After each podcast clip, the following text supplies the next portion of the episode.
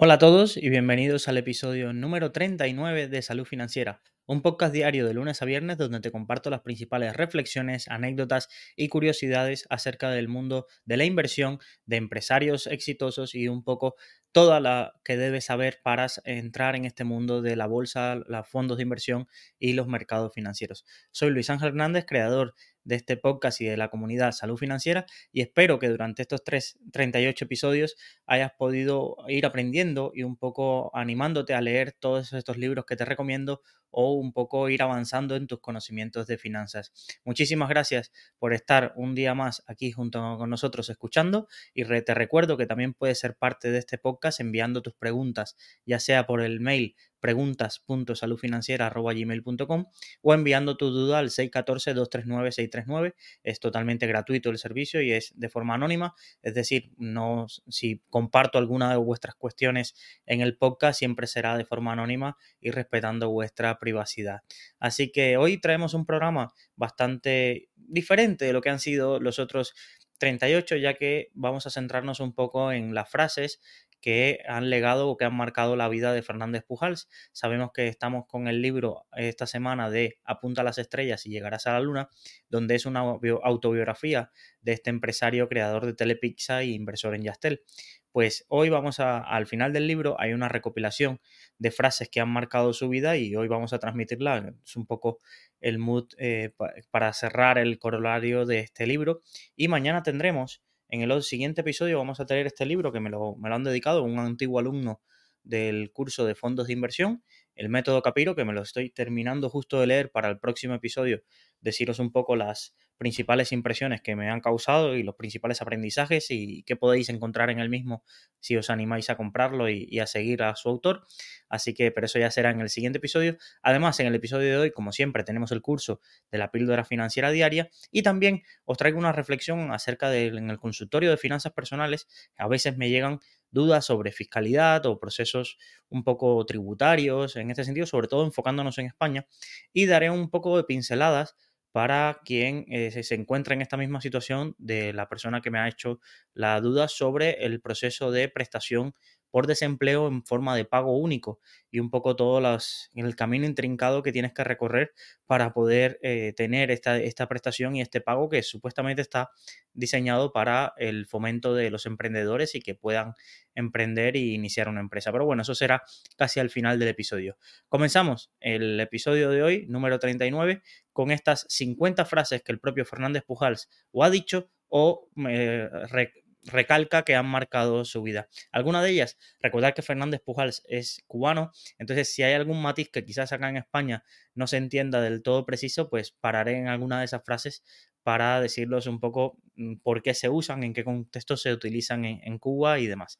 Así que vamos allá y os leo las 50, las 50 mm, frases que han marcado la vida de Fernández Pujols. La primera, a mí no me entierran sin haber montado mi propio negocio. Esto es una de las frases que dice cuando se despide de Johnson Johnson y un poco quiere seguir después de haber pasado por Procter Gamble, por varias compañías, decide iniciar su Pixafone, que fue el, inicio de lo que, de lo que hoy conocemos como Telepizza.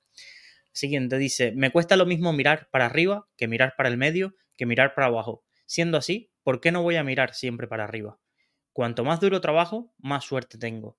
El hábito no hace al monje, pero sí al hombre. La decisión más difícil para un ejecutivo es despedir a un empleado y la siguiente, bajar sus precios.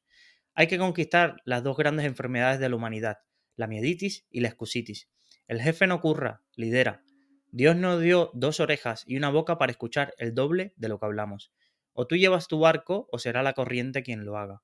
Me extraña, araña, que siendo mosca no me conozcas. Este, esta frase es muy, muy, muy típica cubana. No sé si acá en España se, utiliza, pero la frase me extraña araña es como eh, dejar entrever de me, se me hace raro que tú con, la con lo listo que eres te estés haciendo un poco el tonto o no te hayas enterado de algo. Es una frase del, del, vocabulario cubano.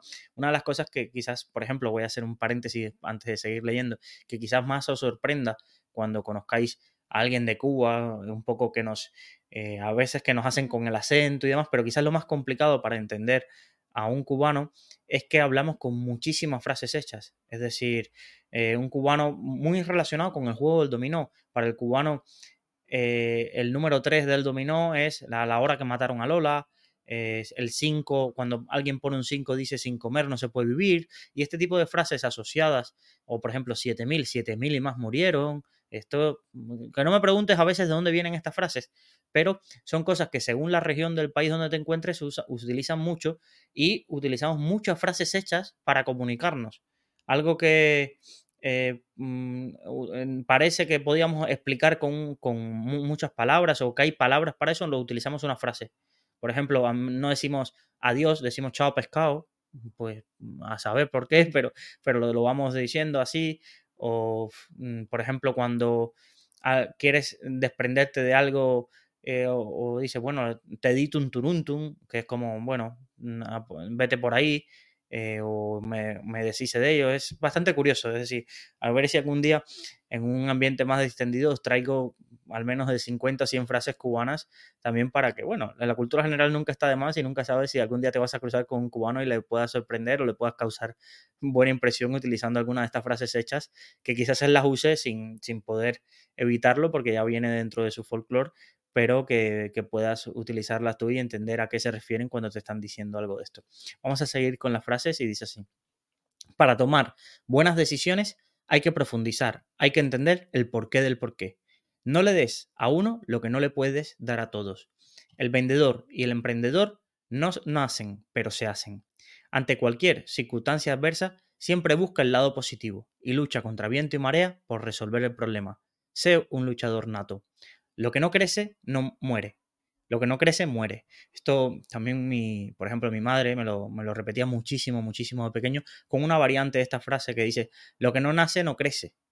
Entonces, es decir, lo que, como que si no lo has hecho por voluntad propia, por mucho que alguien te obligue o te, o te incida que, que tienes que hacer lo demás, al final lo vas a hacer de mala gana, al final no lo terminarás haciendo. Las cosas tienen que nacer para que se puedan llevar a buen puerto, por uno, decir, de esa propia iniciativa individual. Uno debe distinguir lo que es vital, lo que es importante y lo que es secundario para tomar las decisiones correctas. Yo no querría que alguien me dijera o que yo mismo me dijese, ¿por qué no lo hice cuando podrías haberlo hecho? Puedes llevar el burro a beber al río, pero no obligarle a beber. Mijo, el 40% de caca es caca. ¿Usted se lleva el bolsillo porcentajes o pesetas? Esto es otra bastante, bastante típica que se utiliza porque a veces nos perdemos por em, determinados resultados para... Eh, vamos a pensar un ejemplo que nos pueda valer. Eh, alguien, imaginaros que alguien está diciendo que perdió 15 a 0, ¿vale? Y, dice, no, no, no, es que fue 14 a 1, perdón. No, pero la paliza te la has llevado. Es decir, eh, da igual 15 a 0. O, por ejemplo, alguien que dice, no, es que teníamos un objetivo de 200.000 euros de venta. Ya hemos vendido 40.000. No, no, perdona, hemos vendido 42.000. Entonces, aquí en esto es lo que, lo que nos quiere decir, bueno, un porcentaje de un mal resultado sigue siendo un mal resultado. Da igual que mejores ese, ese porcentaje, si el resultado es malo, sigue siendo malo. Aquí sigue. A veces como líder hay que ser un dictador benevolente. Esto es una dictadura democrática. Di lo que piensas y yo decidiré lo que se haga si no hay acuerdo. Si uno tiene dinero, tiene que vivir como rico de puertas para dentro de su casa, pero como humilde de puertas para afuera, porque el ser ostentoso no ayuda. La vida es demasiado corta para adquirir malos hábitos. El dinero Da mayores satisfacciones cuando lo has adquirido honestamente y lo utilizas de la mejor manera posible. Una alegría a corto plazo puede ser una tristeza para el futuro. Conozco algunos padres que, como tienen mucho dinero, dan demasiados caprichos a sus hijos. A sus hijos no les faltará de nada, pero están creando sin pretenderlo un vago, un bala perdida o las dos cosas a la vez. Si te rodeas de estrellas, brillarás. Si te rodeas de barro, te embarrarás. Esta es muy típica y una de las que cuando estaba leyendo el libro me marcaron porque tuve experiencia eh, en la dirección de equipos y, he, trabajado con equipos de, todos los sentidos. Incluso a veces he pensado que yo solo podría liderar y, no hubo momento quizás de más eh, desarrollo profesional o más satisfacción profesional que cuando te, me rodeé de gente que incluso era mejor que yo, aunque ellos no lo supieran, pero yo sí sabía que esas personas eran mejor que yo y, lo que podíamos llegar a conseguir era muchísimo más de lo que podía haber conseguido yo solo en este entonces. Entonces, cuando lo leí, esta frase me, la verdad que me marca y dice mucho de, los equipos que, formamos. A veces pensamos que rodear de muchas personas que quizás no tienen los conocimientos adecuados cuando no hay talento para realizar una formación eh, es la solución ideal. Suplimos cantidad por falta de formación y calidad. Y a veces con una buena formación o con una buena política de, selección y, agrupando el talento adecuado, se pueden hacer las cosas que muchas veces duplicando los recursos a veces ni siquiera se hacen. Yo siempre he pensado que, hay muchas organizaciones, y esto también que venimos del libro de Elon Musk, que con muy pocas personas, siendo que estén motivadas y muy bien remuneradas, se puede sacar muchísimo más trabajo que con muchísimas personas mal pagadas, mal remuneradas y un poco toda la, gestión que genera tener esa cantidad de personas, cada una con su forma de ser, con sus problemas diarios y demás. Entonces, una de las lecciones empresariales un poco que, quizás me, llevo de mi paso por la, por la empresa privada es la necesidad de equipos pequeños, pero muy bien motivados y con gran capacidad de aprendizaje, porque la gente también piensa que todo el mundo nace sabiendo, esta otra frase que, me decía mucho mi madre, y nadie nace sabiendo, pero lo que sí, nacemos para aprender. Entonces, si nacemos para aprender y hay un buen profesor o una buena profesora o alguien que enseñe y un buen alumno, esas, las personas evolucionan muchísimo, muchísimo más rápido. Somos seres adaptativos, seres evolutivos. Estamos hechos para, aprender y, si hay esa motivación, pero claro, ¿Qué es la motivación? Pues un proyecto que te guste, una remuneración adecuada, unos compañeros que te estimulen a crecer eh, profesionalmente o incluso intelectualmente. Muchas veces la gente se piensa que es, a veces hace todo por dinero. No, yo eh, creo que, muchas veces pienso que, habrá gente que se enriqueció muchísimo haciendo la mitad de lo que, de lo que quizás yo hacía, pero poca gente quizás aprendió tanto como yo y como el equipo que me rodeaba en los años que yo estuve. Entonces, en una vida profesional larga, si vemos a corto plazo, seguramente la conclusión del tonto era yo.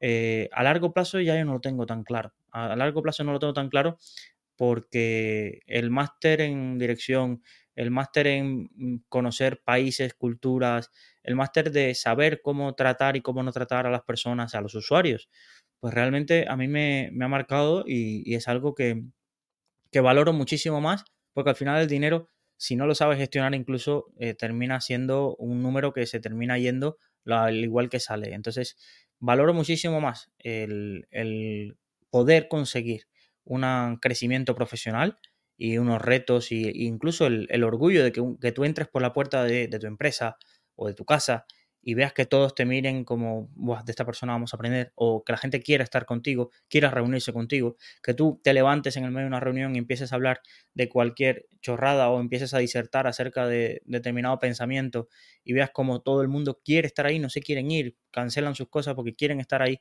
escuchándote, compartiendo contigo o aportándote ideas o viajando contigo a determinados países a, seguirte en tus locuras, eso realmente a la larga, y si lo miras, si lo piensas en frío, vale muchísimo más. Ese respeto profesional o de tus clientes o de tus usuarios vale muchísimo, muchísimo más que cualquier otra cosa. Yo como, como por ejemplo, no, tengo pelos en la lengua del, curso de fondos, por ejemplo, donde tenía 2.500 alumnos, fue algo incluso extra de, de, mi acuerdo laboral. Es decir, yo no vi un duro, el curso podía haber vendido un, un alumno o haber vendido 2.500, que a mí, o 10.000, que yo en cuanto a mi retribución directa no, no tenía ningún incentivo a eso.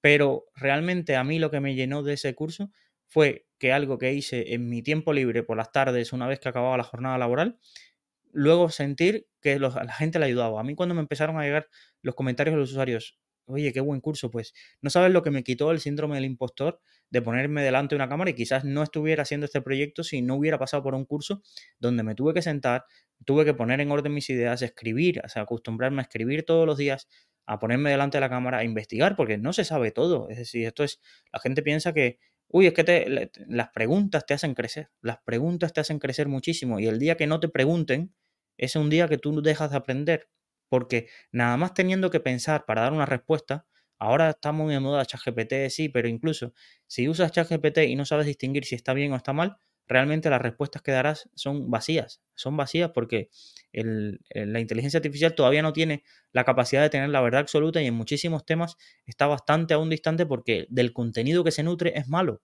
Entonces, para contenido genérico está muy bien, pero para cosas más específicas no está en tiempo real, no tienen los conocimientos adecuados. Entonces, eh, realmente creo que por ahí fue una de las cosas que, más disfruté haciendo ese curso.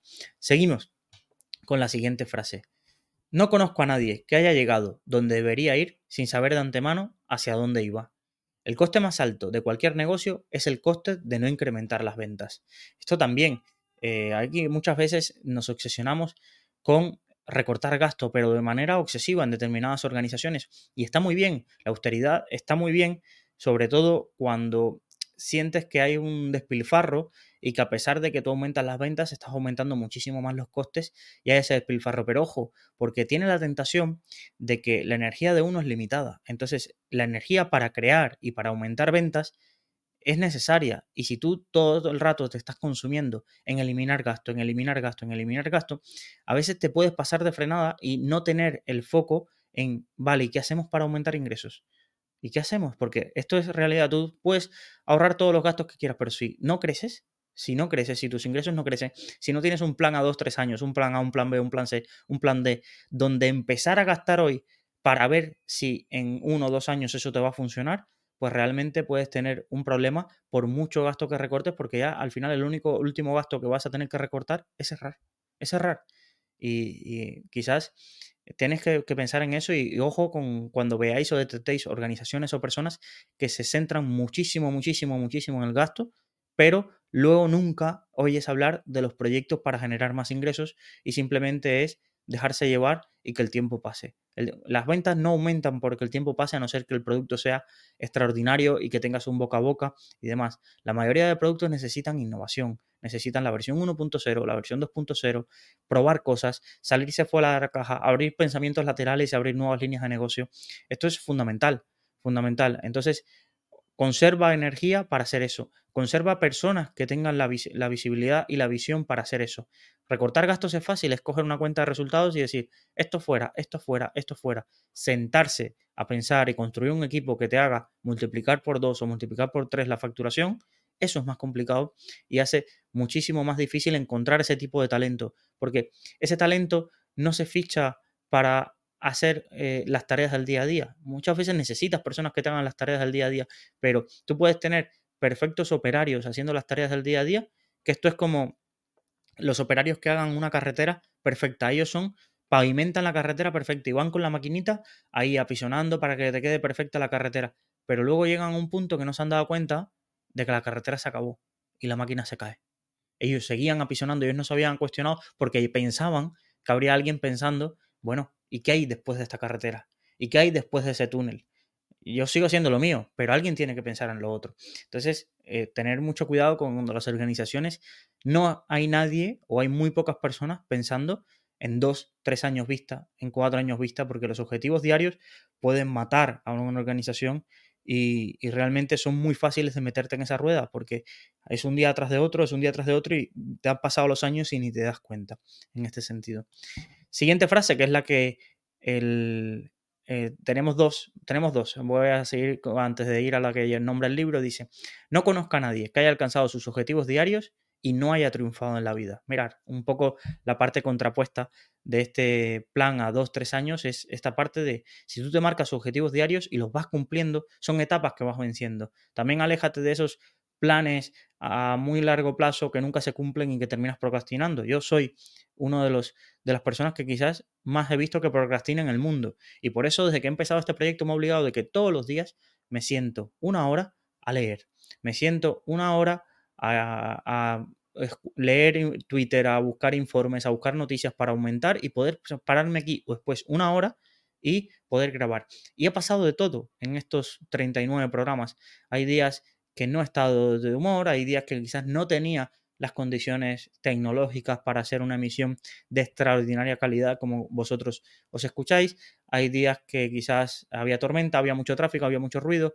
Hay días que, por ejemplo, de que falta una persona querida y te tienes que sentar aquí y seguir haciéndolo porque el no cumplir esos objetivos diarios muchas veces abre paso a las excusas y abre paso al vacío de que siempre habrá algo que ver, siempre habrá un, alguien lo que hacer. En las ciudades como vivimos, por ejemplo, yo que vivo en Valencia, siempre hay una peli en el cine, siempre hay una obra, ahora empiezan fallas, siempre, siempre, siempre va a haber una excusa, o tienes algo relacionado con la burocracia, o quieres salir a almorzar y quedar con alguien, realmente siempre hay algo que hacer, pero esto es parte de la constancia y los objetivos diarios, ir ahí un poquito cada día, ir un poquito cada día, por ejemplo, ahora con el curso también que estoy preparando de ETFs, que será el primer curso que, que saldrá al aire, pues todos los días intento avanzar un poco. Realmente, si hiciera un maratón y en todo un día lo hiciera, lo pudiera haber hecho, pero realmente tendría que haber sacrificado, pues este podcast, tendría que haber sacrificado mis lecturas diarias y es algo que no quiero objetivos rápidos porque no voy a lanzar ese curso para mm, irme a Andorra y demás, no, es un curso que hago para complementar un poco todo el proceso que estoy haciendo con este, con este podcast y porque además creo que no soy el profesor, por ejemplo, de física que más sabe y demás, pero creo que se me da bien explicar conceptos que, quizás los demás saben muchísimo más que yo, pero no tienen el tiempo o no quieren explicarlo quizás y buscar la forma más didáctica de, hacerlos visibles. La siguiente frase, que me lío, aquí empiezo a hablar y, y no acabo este podcast nunca. Dice, apunta a las estrellas y llegarás a la luna, porque si apuntas a la luna, nunca llegarás. El libro se llama la primera parte y me sorprendió cuando leí la segunda porque es, es así, tal cual. Ponte objetivos grandes y el 80% de ese objetivo grande será un gran resultado. Ponte objetivos mediocres y si te quedas al 50% será un resultado mediocre realmente. Y es así, es así. Mejor a veces fliparse y decir, voy a, no sé, voy a hacer el maratón en tres horas aunque tú sepas que narices no estás preparado, pero empiezas a ponerte ese objetivo y si haces 3.30 es perfecto. Ahora tú dices, voy a hacer el maratón en 5 horas, seguramente terminas en 6 y media, te tiran con el coche escoba, te lesionas, porque no te lo tomas en serio, porque para hacer 5 horas no te lo tomas en serio. Para hacer 5 horas o para hacer un 5% de crecimiento de presupuesto, pues quizás no tienes que esforzarte, simplemente tienes que hacer un poco lo mismo y rezar a Santa Rita para que te salga todo bien. Ahora, para crecer un 100% de presupuesto, pues hay que currar, hay que pensarlo, hay que tener la gente adecuada. Y quizás es eso, quizás no llegue ese objetivo. Por eso a mí eh, me, me hace muy curioso de cuando uno presenta presupuestos, no es lo mismo llegar al 100% de un presupuesto súper ambicioso que al 100% o al 110 de un presupuesto que tiene un crecimiento mediocre. Y eso se debería premiar. Tú no puedes tener eh, la igualdad de decir, no, cada, por ejemplo, cada persona que se ponga su objetivo y si llega al 100% de su objetivo, pues perfecto, ¿no? Porque habrá gente que se aproveche y cada vez ponga objetivos más pequeños objetivos más pequeños. Y entonces ese tendrá el mismo premio si consigue su objetivo pequeño que alguien que incluso tendrá más premio que quizás alguien que se quede al 80% de un objetivo súper grande. Pero claro, a ti no te aporta lo mismo que alguien llegue a un objetivo pequeño que alguien llegue a un objetivo grande. Pero bueno, son cosas que pasan en las organizaciones y hay que entender. No es la estructuración de los incentivos eh, es una de las cosas más complejas tanto en la vida profesional como en la vida personal. Mira los incentivos y te dirá cómo actúa la gente. Entonces, tenerlo en cuenta bastante porque, porque son una de las cosas que pueden, son esos virus que empiezan entrando a las organizaciones y después todo el mundo se vuelve táctico. Todo el mundo incluso llega a su objetivo del año y para, aunque lo haya conseguido en septiembre, porque claro, el año que viene me van a subir muchísimo más el objetivo si sigo si sigo aumentando mis ventas y dices, mm, ¿qué sentido tiene? Pues vamos a apurar este año y el año que viene ya veremos. No, es que si no en tres años me van a pedir una duplicación de los objetivos. En tres años, mira, a largo plazo todos muertos. ¿Qué, te quiere decir? Vamos a, veremos, ya veremos y ya pensaremos. No, no voy a, no puede ser táctico en todo lo de la vida porque si no terminas eh, consiguiendo muchísimo, muchísimo menos de todo lo que eras capaz y de todo el talento que tenías y de todo el potencial que tenías tenemos la siguiente frase que dice, si no se piensa en grande, no se puede llegar a ser grande. Todo lo que uno desea aprender ya está escrito. En negociaciones y ventas, el primero que habla, la caga. Cuando las cosas se ponen duras, solo los valientes tiran para adelante. No me gusta que me muevan para arriba y para abajo como un cachumbambé. En una casa puede haber muchos muebles, pero pocos caracteres. No comas lo que pica el pollo. Esto es, esta es otra frase muy típica de, eh, de Cuba no comas de lo que pica el pollo, no comas lo que pica el pollo, es como, mm, no seas el tonto, no pongas el tonto, es otra de las frases, incluso la newsletter hoy la titulo No seas un come mierda, que es un poco la otra palabra, disculpar el taco, pero es una frase muy típica que se utiliza en Cuba, es decir, no seas, no comas mierda, es decir, es una frase eh, muy, muy, muy usada y que me acuerdo que cuando hablo con alguien y me sale la gente se queda así porque, uy, esta frase pues sí, es algo que utilizamos muchísimo. Pues no comas de lo que pica el pollo es una frase bastante similar, eh, de mm, no pongas el tonto, espabila, mm, no me cuentes películas, eh, esto se puede hacer así, no estés tonteando. En su colegio La Salle utilizaban este lema que lo pone aquí, las sallistas deben salirse del montón de los anónimos. Yo no soy gente, soy persona. No partes tus sueños, cuando te falten, tú existirás, pero no vivirás. No hay mal que por bien no venga. Hay que conseguir eliminar a la cochina competencia, porque en lo único que piensas es en meter la mano en tu bolsillo y arruinarte, y a veces la tienes dentro de tu propia casa. A través de la lectura aprenderás todo lo que hay que saber. Lee y practica lo que lees. Uno descansa de un trabajo con otro trabajo. Mi misión en esta vida es ayudar a dejar este mundo un poquito mejor que como me lo encontré, mientras que otros se dedican a disfrutar de la vida y vivir bien. Hay que buscar la creatividad constructiva, incrementarla si se puede, y encontrar siempre soluciones a los es que. La mayor parte de la humanidad muere a los 40 y los entierran a los 70. Para ascender una cumbre hay que ponerse delante de una gran montaña. A la gente no se le puede dar todo por hecho, porque entonces no se esfuerza ni crece. Una sociedad en la que las cosas se regalan termina acostumbrándose a extender la mano y pedir. Gran frase esta, es decir, esto es un poco de, del ser, de cada vez que se celebra, yo recuerdo que, que cada rato sale en la prensa y se celebra, más de dos millones de españoles o no sé cuántos españoles perciben algún tipo de ayuda del gobierno.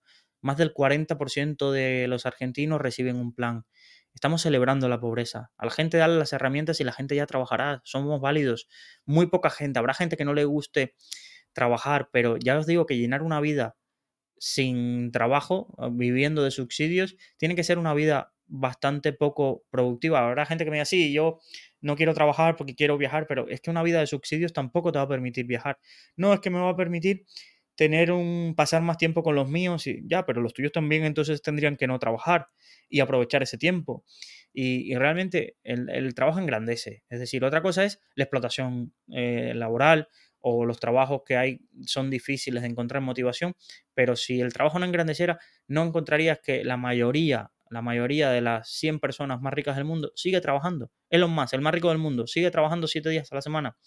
Es decir, otra cosa es que luego se jubilen, pero muchísimas de las personas, o Warren Buffett, noventa y tantos años, y sigue al pie del cañón. Charlie Munger se murió casi con 100 y seguía analizando compañías todos los días.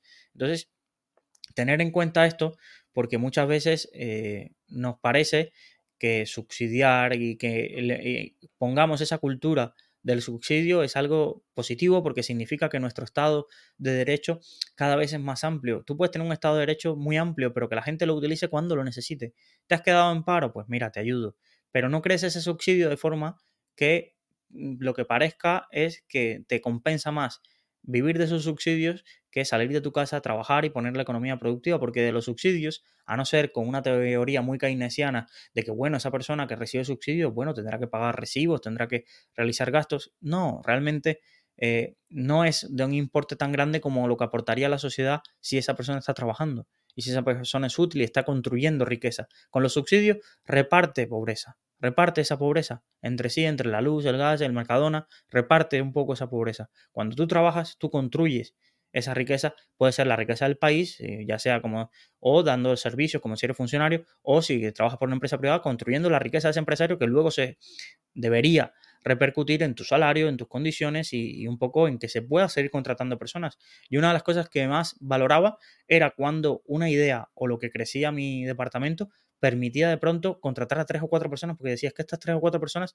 es verdad, podrían encontrar trabajo, pero están aquí porque yo en algún momento hice más de lo que me tocaba o, em, o aspiraba a más de lo que me tocaba o, tuve ansias de crecimiento y pude crear estos puestos de trabajo. Evidentemente, el dinero para pagarles no salía de mi bolsillo, pero sí salía de los resultados de mi equipo o del evento que yo acababa de, idear o de la ayuda que habíamos hecho en el canal de YouTube. Entonces, evidentemente, no es que esas personas tendrían que, ay, gracias Luis por ah, darme un trabajo. No, no, no lo veía así, pero sí yo, yo al menos sí me sentí orgulloso de lo que era una idea loca que salió en una reunión y que tú la tomaste por las manos y, la, desarrollaste, o ese presupuesto que tú pusiste más alto permitió crear un departamento o crear eh, puestos de trabajo para personas. Entonces, imaginaros cómo se tiene que sentir un empresario que quizás muchas veces empezamos solo. Yo, bueno, quizás voy a, a ser futurible y ojalá sea así. O si vamos a ser positivos, seguramente será así. Yo llevo 39 programas, este es el programa número 39, solo con la ayuda de, de, mi esposa, que, me ayuda a editar los vídeos y, a desarrollar un poco toda la comunidad y todas las publicaciones en redes sociales. Llevamos 99 vídeos cortos en redes sociales y, con esa ayuda, pero seguramente el haber, el no haberme rendido mientras estaba solo, mientras estos vídeos, mm, a veces había pocas que no los ha escuchado nadie, ya nos tenemos una audiencia más fidelizada, o cuántas veces me paré y en el, en retrovisor, en el retrovisor en la pantalla me parecía que estaba escuchándolo no ninguna persona, Ahora ya hay personas en directo, personas que nos envían, pero sé que de aquí a unos meses o unos años, este esfuerzo que yo hice y el no rendirme seguro dará y creará puestos de trabajo porque evidentemente yo hombre orquesta no soy. Y a medida que esto crezca y que vuestras dudas cada vez sean más frecuentes o en volumen o en complejidad, pues tendré que incorporar equipo para poder ayudaros. O cada vez que quizás quiera lanzar pues nada más que por ejemplo un curso con una mejor calidad, pues tendré que pagar a un editor de vídeo, tendré que pagar a alguien, de, eh, algún creativo visual. Entonces, pensar en eso, en eso te hace pensar como, empresario y, realmente, generalmente pasas esa soledad. Entonces, estas fueron las 50 frases que tenía apuntados de, de Fernández Pujals. La verdad que el libro, más allá de disfrutar su historia, que es bastante curiosa y, demás, pues una de las cosas que más disfrutas es esa frase perdida en medio de un capítulo que a veces no tiene nada que ver, donde te deja estas pinceladas y, agradezco la idea del editor o la idea de Fernández Pujals de agruparlas todas al final, porque si no se van diluyendo y se van perdiendo, entonces a no ser que tengas la costumbre de marcarla, de un poco ser preciso y, quedarte con estas ideas, pues puede que se pierdan dentro de una lectura de un libro de varios cientos de páginas. Entonces, aquí ese agruparlas al final ha permitido un poco condensar todo lo que son las ideas de lo que ha llevado a este empresario a ser uno de los más exitosos, tanto de la historia de Cuba como de la historia empresarial de las últimas, eh, de las últimas dos décadas en España. Seguimos un poco hasta aquí, eh, cerramos el libro de Fernández Pujals. Ya os digo que mañana el siguiente libro será este, El método Capiro, que acaba de salir, acaba de ser publicado. Incluso es escrito por Javier Fernández, eh, que es desde Madrid y que me lo ha dedicado. Gracias, la verdad, por la dedicatoria que, me, ha, que me ha hecho. Y fue alumno del curso, no lo sabía. Esto, esto también pasa que a veces te sorprende si estás en Twitter y, de pronto te encuentras gente que dice, no, es que yo fui alumno de tu curso y te dices, esta persona, ¿cómo compró mi curso? ¿Sabes? Que tal, entra el síndrome del impostor y ves cuentas, por ejemplo, está la cuenta de fondos a fondos que tiene 19.000 seguidores y fue un alumno del curso o otros usuarios que, ves que aprenden y yo aprendo muchísimo ahora de ellos y fueron alumnos del curso porque a veces hay que sembrar esa semilla y habrá muchísimas semillas que no germinen, pero habrá otras que crezcan e incluso te den sombra a ti como, como agricultor en ese sentido. Así que mm, agradezco muchísimo y, y espero que con los siguientes cursos que haga pueda crear y, que pueda hacer esa, esa, esas cadenas de favores donde los demás puedan aparecer muchísimas cuentas que divulguen, pudiera, pueda ayudar a muchísima gente que, quizás solo le faltaba ese empujón de hacer el curso para eh, diseñar y cambiar su vida y, un poco empezar de, cero o, de algún punto con los conocimientos financieros.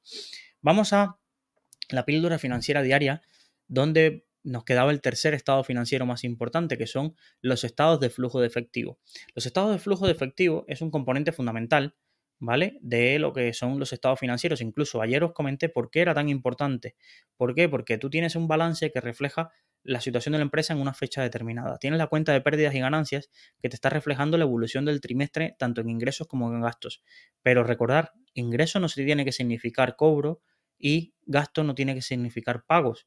Incluso hay muchísimos gastos que se ponen en la cuenta de pérdidas y ganancias, como puede ser la amortización, la depreciación, que no significan salidas de caja, es decir, no es dinero que haya pagado la compañía a pesar de que aminoran la, el, ingreso o los resultados de, la empresa.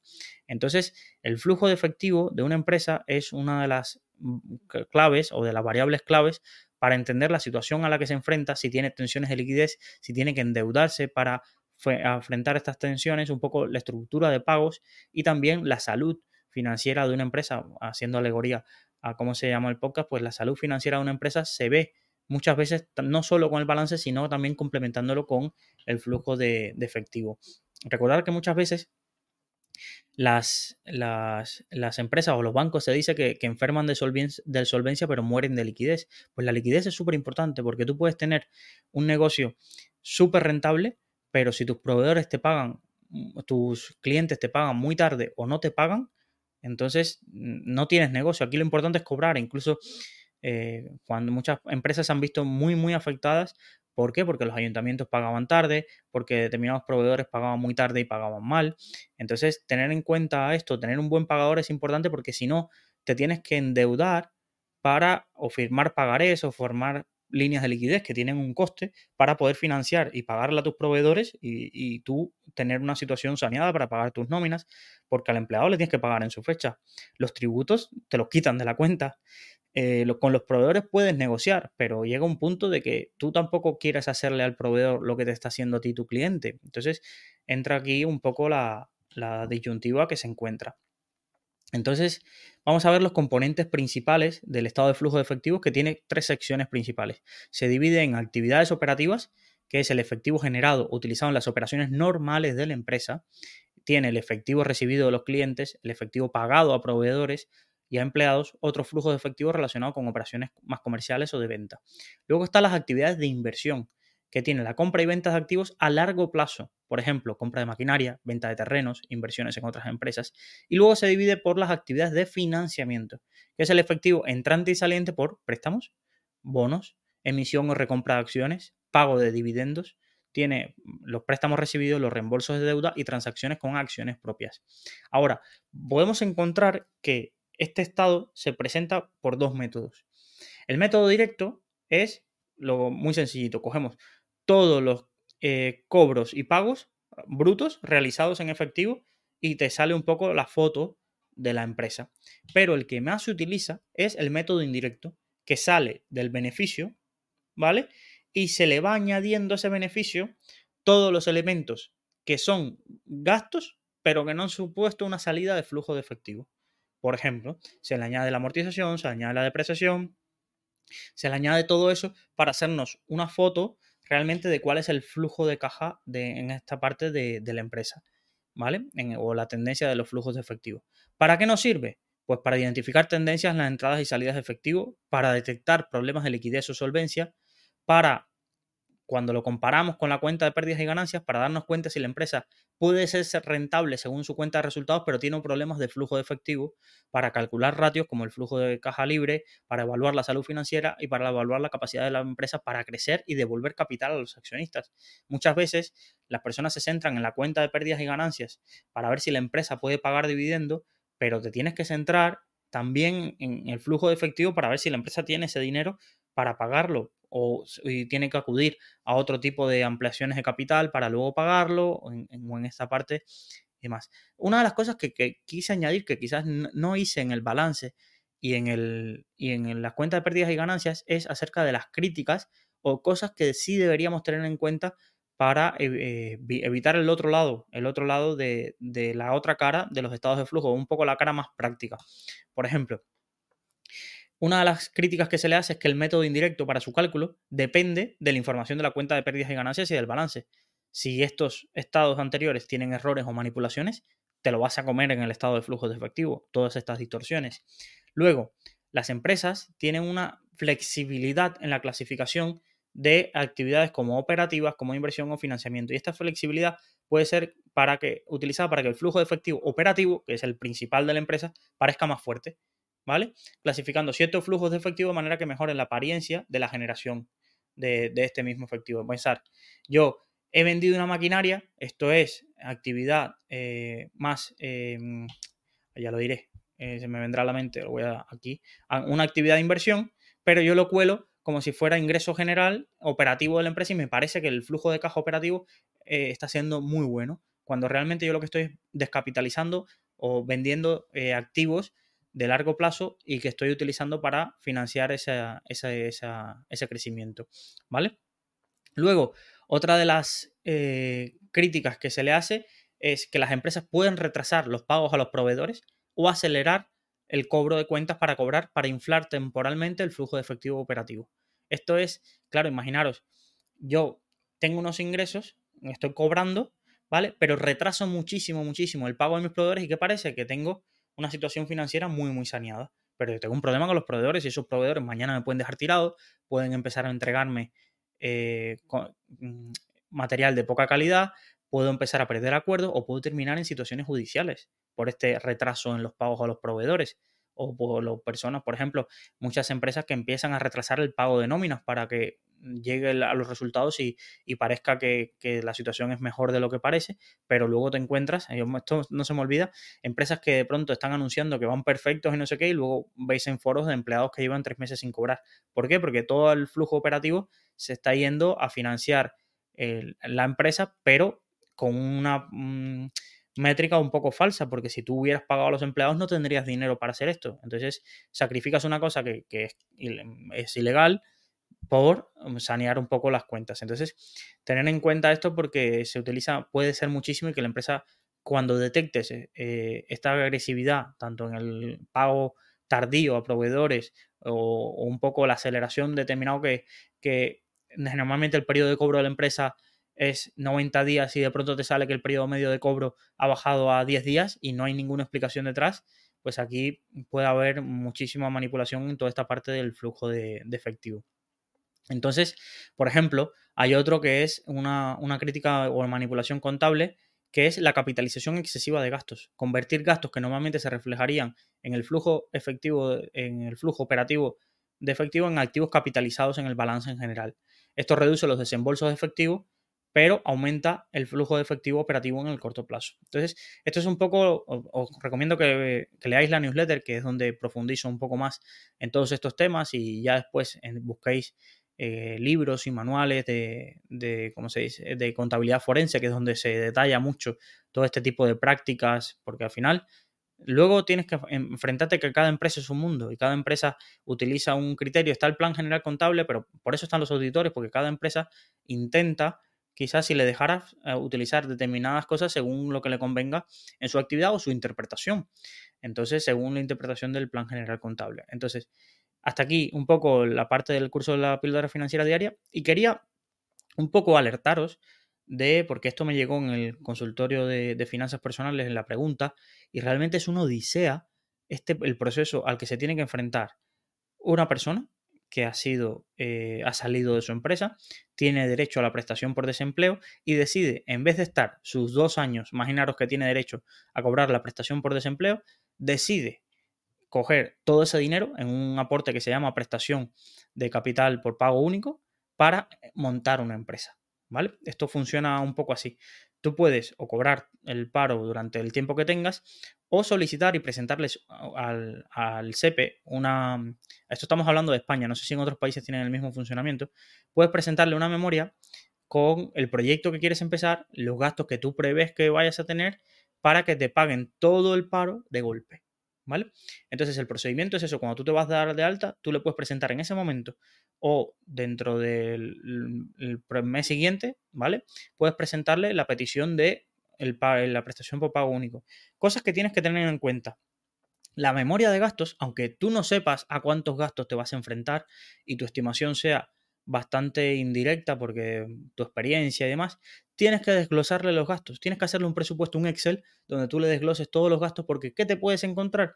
Que la persona que revise tu expediente estime que a pesar de que a ti te han ido quitando de tu sueldo una parte para agrupar en ese paro, estime que de, imaginaros, de 18.000 euros de paro que os corresponden en dos años, ¿vale? Y que tú lo estás pidiendo de golpe, pues de pronto él estima que te puede dar 4.000, porque tú no ve que ha justificado esos gastos. Aunque la normativa lo que dice es que los gastos tú tienes un mes luego que te den el dinero para justificarlos. Pues, pero esto se lo saltan. Ellos se estiman en juez un poco de, de, lo que tú vas a necesitar para tu empresa y te pueden determinar qué vas a necesitar tú a pesar de la memoria que tú le presentes y demás. Aquí no hay beneficio de la duda de, oye, dame ese dinero y ya yo tengo un mes para presentarte las facturas, para presentarte todo dónde se ha ido ese dinero. No, no, es a priori ya quiero un poco, no que te lo gastes. Bueno, también a esta persona le recomendaban, gástatelo y después nos trae la factura y te lo pagamos. No hagáis esto, por favor, que después mm, el funcionario que te dijo eso no se va a asumir y puede decir que dirección provincial, que a ti no te ha visto la cara, porque son las direcciones provinciales las que resuelven estos asuntos, puede no terminar pagándote. Entonces no hagáis esto. Entonces esa parte te la pagan. Pero bueno, aquí después viene lo otro. Claro, para pagártelo, te tienes que dar de alta autónomo o, hacer tu SL y, y crear la compañía. Entonces, cuando creas la compañía, si ellos te pagan un importe menor del que tú tenías esperado, ya luego no puedes decir, bueno, voy a seguir cobrando el paro y demás porque con el importe que me has dado no me da para empezar la empresa. No, no, no, tendrías que volver a ser contratado y que te vuelvan a despedir para poder acumular o tener derecho al resto de la prestación que tienes. Y por último, y más loco de lo que me pareció todo esto, claro, cuando te das de alta en hay una cuota autónoma bonificada de unos, en España, unos 80, 85 euros según el caso. Vale, cuando una de las cosas que puedes firmar es vale, yo quiero que me den todo el paro de golpe y que además parte de ese paro se utilice, ¿vale? Para pagar la cuota de autónomo hasta que se te acabe el dinero del paro. Es decir, todos esos 80 euros, pues que lo pague la Seguridad Social, porque es la Seguridad Social y el Ministerio de Trabajo, el SEPE, quien te lo está pagando. Pues no hay conexión entre ellos, entonces lo que quieren ellos es que el SEPE te pague y después tú pagues a la Seguridad Social. Cuando se podría netear perfectamente, yo tengo un aviso de que esta persona está de alta como autónomo, tiene derecho a esta prestación por pago único y además tiene derecho a el pago de las cuotas autónomos durante los próximos dos años por parte de la Seguridad Social. En vez de ellos mismos como organizaciones y administraciones ponerse de acuerdo y realizar ese cobro, no, no, ellos, este de aquí, el SEPE, tiene que pagar, tiene que pagarle a la persona, tiene que pagarle esas cuotas todos los meses y puede incluso que te cobren la cuota de autónomo y tú no hayas recibido el dinero del SEPE, pero ellos te lo van a seguir cobrando para luego ellos, tú pagarle a eh, la Seguridad Social su cuota de, autónomo. Es un poco locura. Entonces lo que os digo es, siempre que queráis hacer esta prestación por pago capital único, recomiendo dos cosas. Presentar una buena memoria, calcular bien los gastos, pedir presupuestos ah, por FIBER o por demás. Segundo, tener dinero vuestro, no ahorro, quizás dinero vuestro para iniciar el proyecto hasta los 3-4 meses que empieces puedas percibir el cobro de esa prestación por un pago único, guárdate todas las facturas y preséntaselo y luego ten presente esta opción de que te puedas bonificar la cuota de autónomo, pero ten presente de que los primeros meses vas a necesitar el dinero de esos 80 euros porque pueden tardar en pagártelos. ¿Vale? Ya os digo que, es un proceso, cuando me lo enseñaron me pareció, vamos, surrealista todos los pasos que hay que hacer para recuperar tu dinero. Porque si tú me dijeras, es que es una subvención que te está dando el gobierno de que tú no has generado esos ingresos, vale, me lo puedo creer, es una, pues una ayuda que estás solicitando, pues me lo puedo creer, pero es un dinero que te han quitado a ti y que además, básicamente, casi lo que fomentan es la economía sumergida. Oye, me lo pones tan difícil para obtener mi dinero del paro si quiero montar una empresa, que quizás lo mejor es estar dos años en paro, cobrando eso, cobrando todos los meses tu, tu prestación por desempleo y tú ir a iniciar tus actividades empresariales por otro lado, que no es lo que hay que hacer, hay que ser legales, pero es que te lo ponen muy, muy difícil. Te lo ponen muy difícil para recuperar ese dinero que es tuyo. Es decir, si tú les presentas una memoria y tu, tu proyecto tiene unas cosas que tú eres el que más vas a saber de tu proyecto y además tienes un mes para justificar todo el dinero que te han dado, en qué te lo has gastado. Y entonces ellos podrán decidir, vale, me parece bien, no. Y en todo caso tienen el derecho a pedirte que devuelvas el dinero en caso de que no te lo hayan pagado. Pues dame todo, dale todo el dinero de golpe dale todo el dinero de golpe y ya esa persona te lo justificará. No, dale una memoria, luego te digan que es, que esto sí, esto no, ¿vale? Y termines al final sin poder desarrollar el proyecto. Entonces, ojo con esto, ojo con esto, porque siempre hay que leer la letra pequeña de todas las ayudas, la fiscalidad después de todas las ayudas, que hay mucha gente que recibe ayudas por determinadas cosas y luego no se fija que eso está eh, claro, no está exento del IRPF y todas las implicaciones fiscales que hay que tener y todos los gastos que, oye, pues quizás para ser autónomo pues tendrás que pagar un gestor y eso va a suponer un, coste. Entonces, tener en cuenta todo esto porque te puedes llevar una sorpresa y tú por desconocimiento y por querer hacer las cosas bien, pero con desconocimiento de cómo funcionan ellos, no lo que no diga la normativa, después cómo funcionan ellos, te puedes encontrar con este tipo de, sustos. Pero bueno, si quieres emprender, yo os animo, yo animo a que, a que lo, hagáis a pesar de todo esto. Luego tenéis eh, vías para hacer reclamaciones previas, para hacer recursos, es decir, no es que sea eh, todo esto se quede así y, no pase nada, ¿no? Puedes reclamar y puedes hacer tu, tu, petición, pero tener en cuenta que ya entran los plazos de la administración que pueden ser eh, de 45 días y ya te digo, para terminar cobrando entre 3 y 4 meses. Entonces, si quieres emprender, lo que te recomiendo es tener algo de capital ahorrado y no contar con este dinero para la supervivencia de los proyectos empresariales que tengas. Sin más, muchísimas gracias en este episodio. Nos vemos mañana en otro episodio de Salud Financiera.